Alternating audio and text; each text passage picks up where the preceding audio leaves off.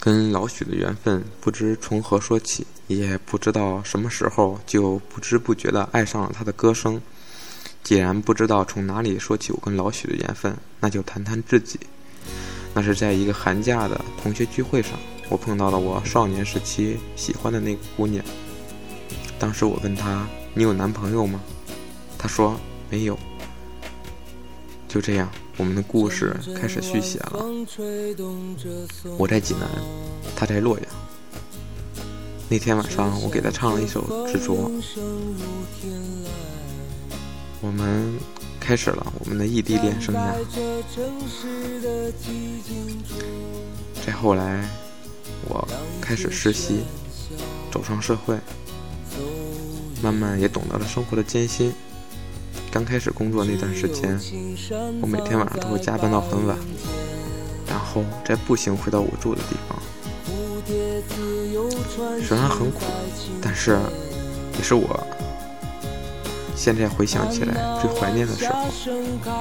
每天晚上我都可以戴上耳机，大声的歌唱，没有人打扰。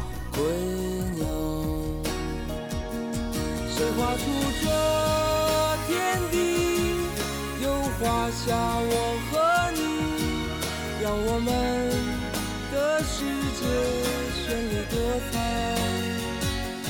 谁让我们哭泣，又给我们惊喜，让我们就这样相爱相依。总是要说再见，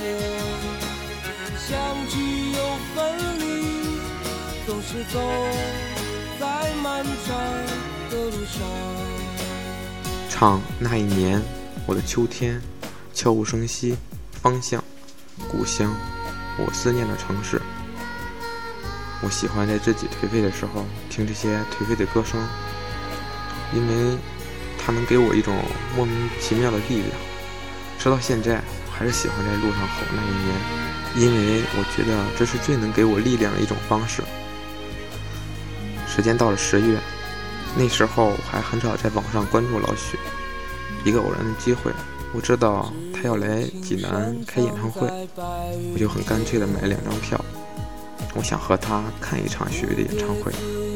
我很早的就和他提到了这件事情。后来他没有来，我也把票送给了别人。也许是怄气，也许是其他，只记得我当时问他。你觉得来济南看这场演唱会是浪费时间吗？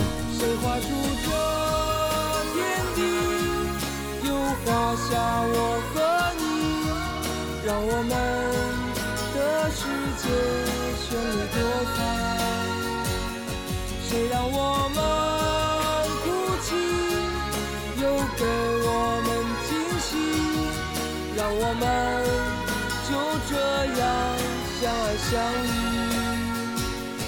总是要说再见，相聚又分离，总是走在漫长的路上。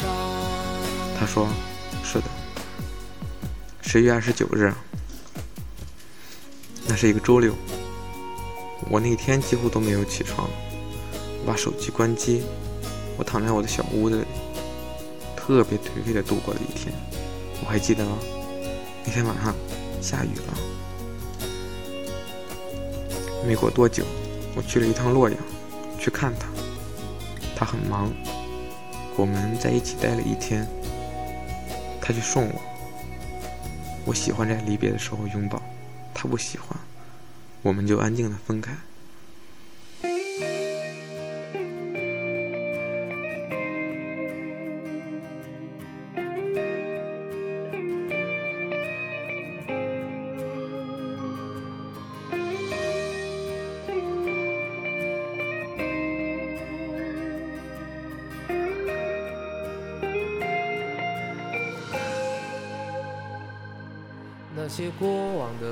我坐上了回济南的火车，上了火车，心里仿佛压着一块石头。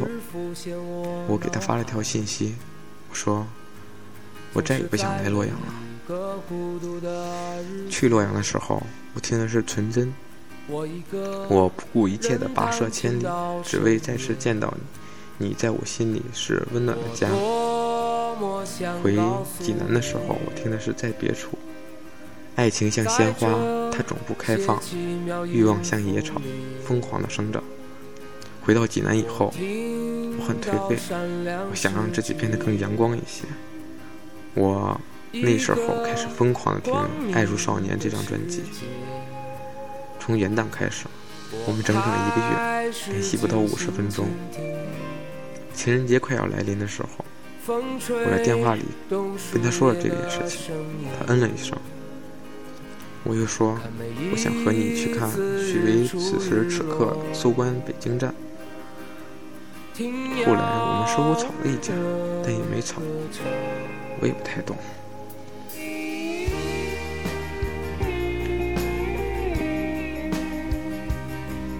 我还是没有陪他度过这个情人节。在二月十五号，我坐上了回家的火车，因为第二天是我的生日。我们和我们一个要好的朋友度过了一天。我们之间没有道歉，也没有特别的仪式。我的朋友送给了我们一对戒指，他接受了，我才知道我们没有完。看着城市头顶无尽星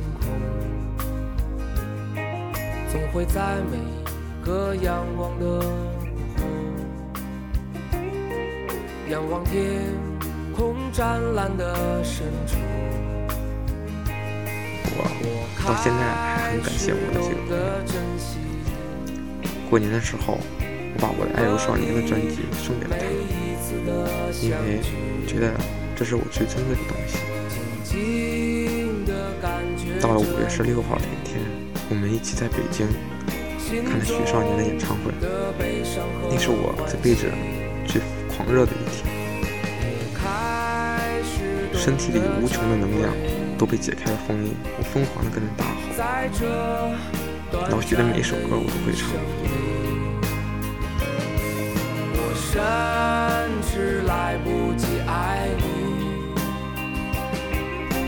我甚至忽略了我身边的姑娘。她很好，她是个好动的人，她不会唱这些歌曲，她还是耐心的陪我看完了演唱会。我们也相约数年以后再看一场。许少年，谢谢你的歌声陪我度过这些艰难的岁月，让我学会了感恩，也让我变得阳光，让我的胸怀变得更宽广。我也在慢慢的学会一直爱着少年，对家人。对爱人，对许巍，对生活，对这个世界，许巍，谢谢你，